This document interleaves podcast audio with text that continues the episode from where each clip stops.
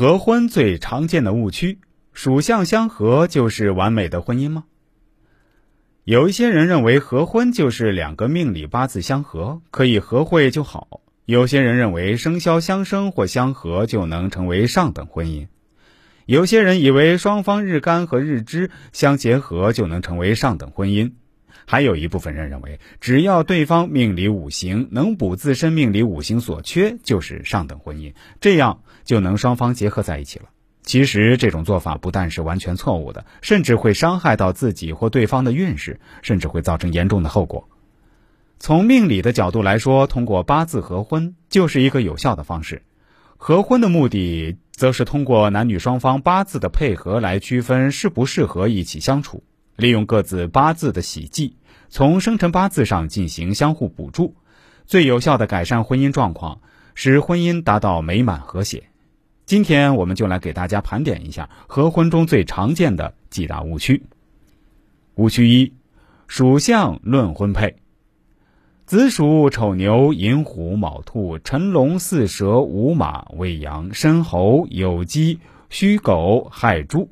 属相相合的关系是子丑合、寅亥合、卯戌合、辰酉合、巳申合、午未合；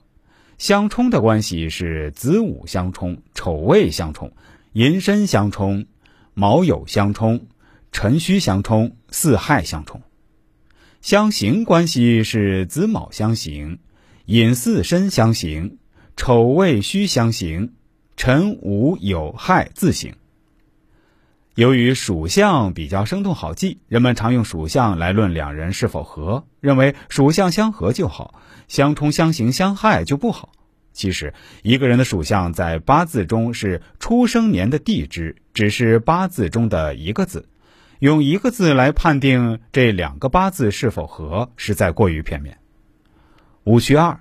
只看八字原局，不看大运流年。只看八字之间的作用关系，不看大运流年对八字的作用也是错误的。合八字只是通俗的说法，并不能只看八字，要结合大运流年来看。一方面看大运流年对八字作用后的结果，另一方面看看两人的福祸信息是否同步。误区三：年月日时分别相生相合就好。